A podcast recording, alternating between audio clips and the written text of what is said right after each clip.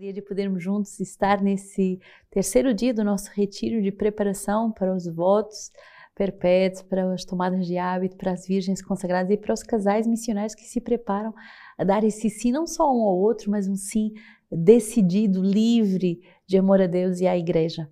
E também na alegria de, nessa terça-feira, avançarmos nesse retiro que temos feito, meditando sobre o dom da fidelidade e o dom, uh, essa alegria da perseverança. E hoje o, número 5 e o número 6 desse documento vai nos falar que às vezes temos nós críticos na nossa fidelidade e se não resolvermos esses nós, eles acabam por nos estrangular, destruindo a nossa vocação. Devemos ter a coragem de nos interrogar eh, quando vemos que há uma crise, perceber uh, qual o fundo dessa crise. E não é normal que, depois de um longo período de formação inicial, depois de tantos anos de vida consagrada, a pessoa peça para abandonar a sua vocação. Não devemos nos acomodar. Ah, mas isso aconteceu com A, com B, mas eu não devo me acomodar. Isso não é normal. A igreja nos diz com muita clareza: não é normal. Há os anos de formação inicial, há os anos de formação, há os anos de discernimento, mas quando a pessoa eh, dá um passo definitivo, ele deve ser realmente definitivo.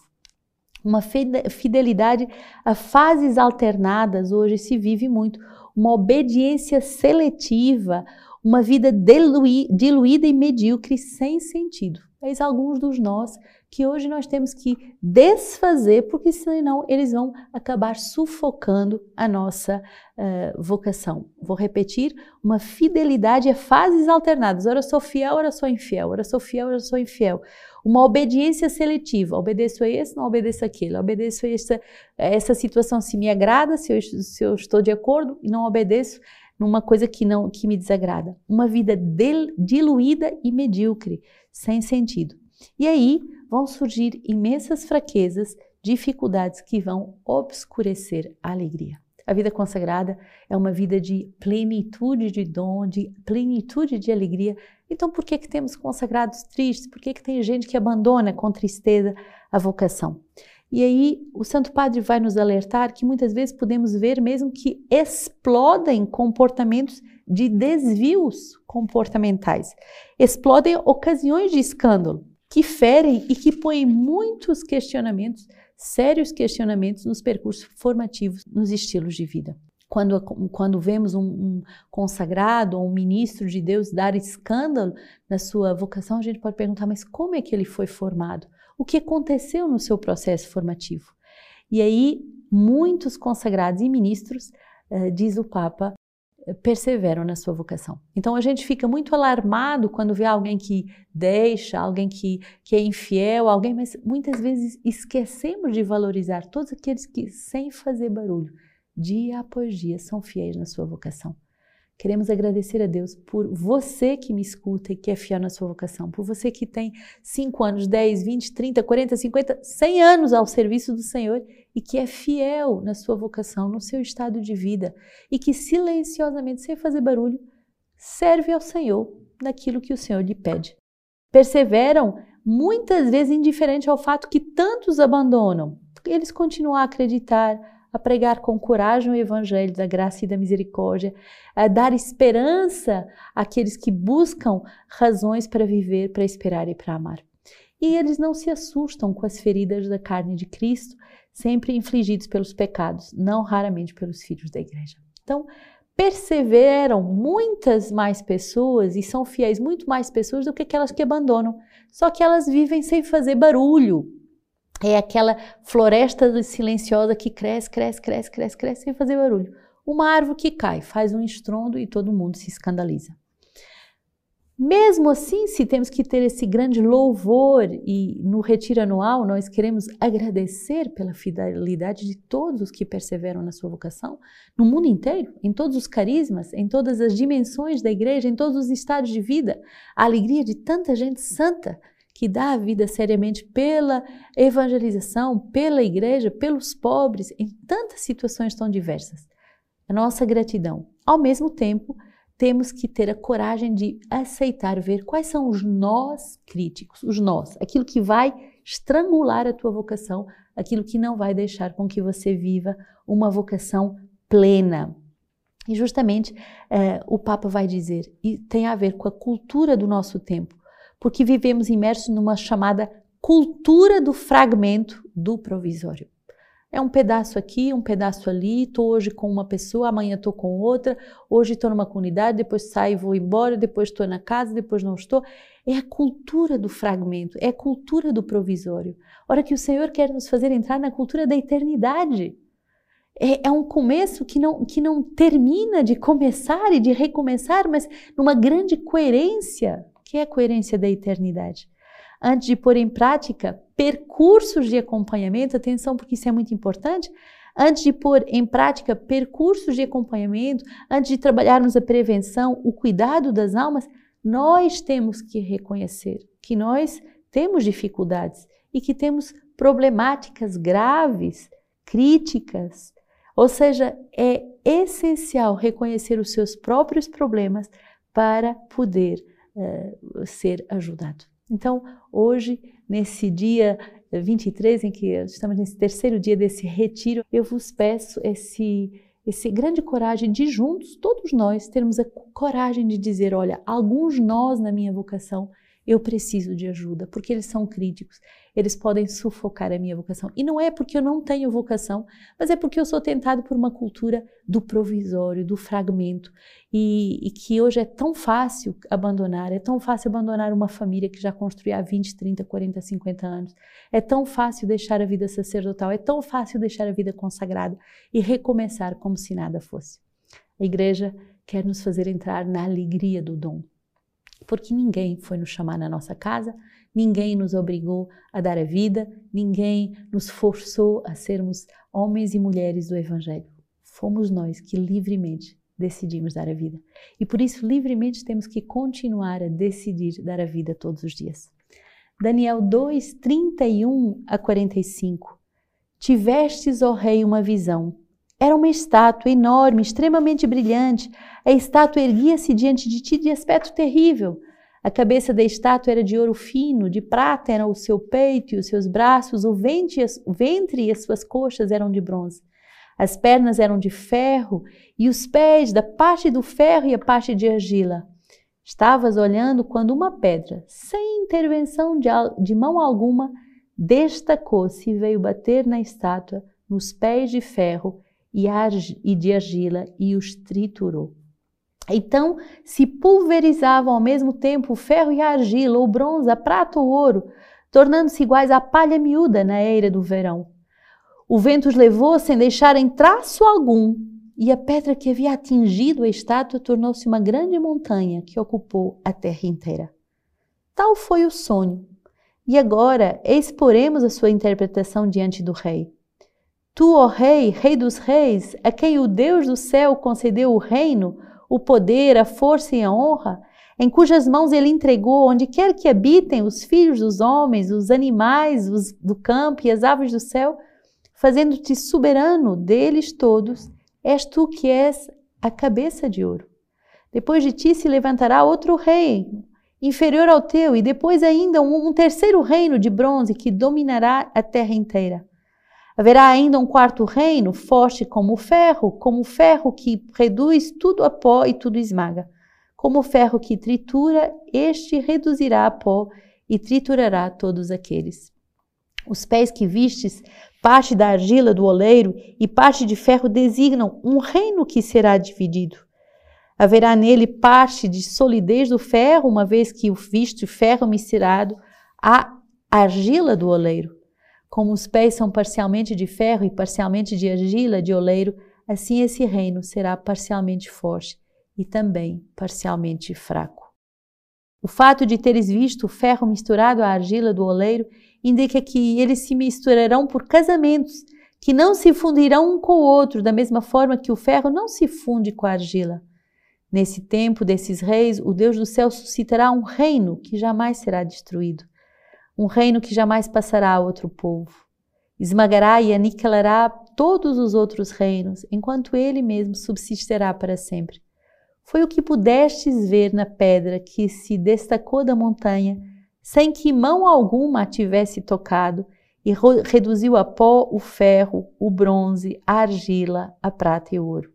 o grande Deus manifestou ao rei o que deve acontecer depois disso. O sonho é verdadeiramente este e digna de fé a sua interpretação. Muito forte essa passagem quando a gente atualiza para a questão das vocações. Muitas vezes temos tantas construções com tantos materiais humanos, bem humanos, bem mundanos, que às vezes uma pequena pedra e que pode ser uma pequena crise, uma pequena situação, uma pequena palavra, uma mudança de cargo, uma mudança de casa, uma doença, uma coisa que, meu Deus, que não é um bicho de sete cabeças, mas uma pequena coisa, faz cair por terra tudo o que não era solidamente construído em Deus. Uma vocação, ela deve estar enraizada no, desejo de Deus. E a vontade de Deus deve ser suficiente para nos encher de alegria, Uh, se sabemos que é vontade de Deus, aceitamos com amor, aceitamos com coragem, aceitamos com confiança que será o melhor também para nós. Mas se não estamos enraizados, consolidados, enraigados em Deus, uma pequena coisa vai desfazer toda a construção humana.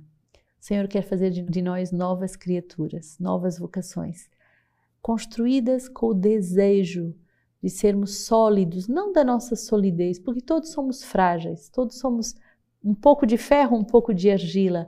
Todos nós temos dentro de nós coisas muito sólidas coisas muito frágeis, pontos de vulnerabilidade muito agudos. Mas quando estamos enraizados na vontade de Deus, quanta solidez Deus pode dar a uma alma tão simples e vulnerável. É impressionante porque às vezes aqueles que parecem mais fortes, mais preparados, mais bambambãs, acabam deixando. E às vezes pessoas tão frágeis, tão frágeis mesmo, tão machucadas pela vida, são fiéis até os fins das suas vidas. Mistério da união com Deus. Daniel 3, 57. A vós todas as obras do Senhor, bendizei o Senhor, louvai-o e exaltai-o para sempre. Anjos do Senhor, bendizei o Senhor, louvai-o e exaltai-o para sempre. Ó céus, bendizei o Senhor, louvai-o e exaltai-o para sempre. E vós todas as águas acima dos céus, bendizei o Senhor, louvai-o e exaltai-o para sempre. Vós todas as potências, bendizei o Senhor, louvai-o e exaltai-o para sempre. Queremos uh, acreditar que uma das graças que solidificam a vocação é o espírito de gratidão. Faz hoje, nesse último dia uh, desse retiro, um grande louvor a Deus. E você que me escuta em casa, para um momento, glorifica a Deus por tudo que Deus tem te dado, como, como graça, como providência, mesmo quando passamos por momentos difíceis, quantas graças providenciais, espirituais e materiais temos recebido e que nos ajudam a, aprendermos a ser fiéis e perseverantes. Lucas 21, 5 a 11. Como alguns estavam dizendo a respeito do templo, que era ornado de belas pedras e de ofertas votivas, ele disse: Estás contemplando estas coisas? Dias virão em que não ficará pedra sobre pedra que não seja demolida. Perguntaram-lhe então: Quando será isso, mestre? E qual o sinal de que estas coisas estarão para acontecer? Respondeu: Atenção, para não seres enganados, pois muitos virão em meu nome dizendo: Sou eu e ainda, o tempo está, está próximo, não sigais. Quando ouvis falar de guerras e de subversões, não vos atemorizeis, pois é preciso que primeiro aconteça isto, mas não será logo o fim. Disse-lhes então: Levantar-se-á nação contra nação e reino contra reino, e haverá grandes terremotos e pestes e fomes em todos os lugares. Aparecerão fenômenos pavorosos e grandes sinais vindos do céu. Cuidado com os falsos profetas, cuidado com as falsas solidezes que não são enraizadas em Deus. Cuidado, porque o Senhor, quando quer construir uma obra espiritual, ele primeiro começa por destruir as nossas construções humanas. E por isso, nós devemos aceitar momentos em que ele vem desconstruir tudo, tudo, tudo, tudo. Mas parece que eu era uma pessoa tão sólida, parece que eu tinha um ministério tão sólido, parece, parece. E o Senhor desconstrói tudo mas ele desconstrói para construir melhor. Façamos-lhe confiança, façamos confiança também uh, a tantos santos que nos precederam e também eles viveram essa grande graça. Hoje, dois santos são Columbano Abade, nasce na Irlanda na primeira metade do século VI, e vai estudar uh, ciências sagradas e profanas, vai abraçar uma vida monástica e parte para a França, onde vai fundar muitos mosteiros que governou com uma disciplina exemplar. Depois vai para a Itália, funda o mosteiro de Bobbio e se dedica a uma intensa atividade para promover a vida cristã e religiosa no seu tempo e vai morrer no ano de 615. Então, pensamos em São Coluban Abade, grande fundador de abadias que renova em nós esse ardor pela vida totalmente doada a Deus. E segundo, São Clemente I, Papa e Mártir. É conhecido Clemente porque foi o quarto Papa no ano de 88 a 97 é chamado o primeiro padre apostólico na sua carta aos Coríntios e ele desejava muito restabelecer a, a paz. É considerado um dos documentos mais antigos uh, dos papas, da primazia do papa. E, eh, segundo a tradição, ele foi martirizado. Uh, então, ele é conhecido de verdade como esse papa uh, que foi sucessor de Anacleto I ele vai escrever esse belíssimo documento uh, da Epístola de Clemente aos Coríntios. Foi considerado também, de verdade, como aquele que estabelece o uso do crisma e dá início ao rito do papado, sendo o primeiro papa instituído e que usa também a palavra Amém. É com São Clemente I que usamos, começamos a usar essa palavra Amém, assim seja nas cerimônias religiosas. É conhecido por essa carta que escreve a Coríntio, porque ele vai censurar a igreja uh, em tudo que se trata de discórdias entre fiéis, entre presbíteros, entre bispos, entre diáconos, e ele quer justamente uh, trazer a paz à igreja. Santo Agostinho hoje vai nos dar uma palavra muito bonita, dizendo assim: Eu vos peço, olha bem, amai comigo correi crendo comigo. Desejamos a pátria celeste. Por isso, suspiremos pela pátria do, alto. Sintamo-nos como peregrinos aqui. Que veremos então? Que responda o Evangelho. No princípio era o Verbo, e o Verbo estava com Deus, e o Verbo era Deus. Corramos juntos, corramos para a santidade e escutamos que o Verbo faz todas as coisas e o Verbo nos torna vocações sólidas para a igreja.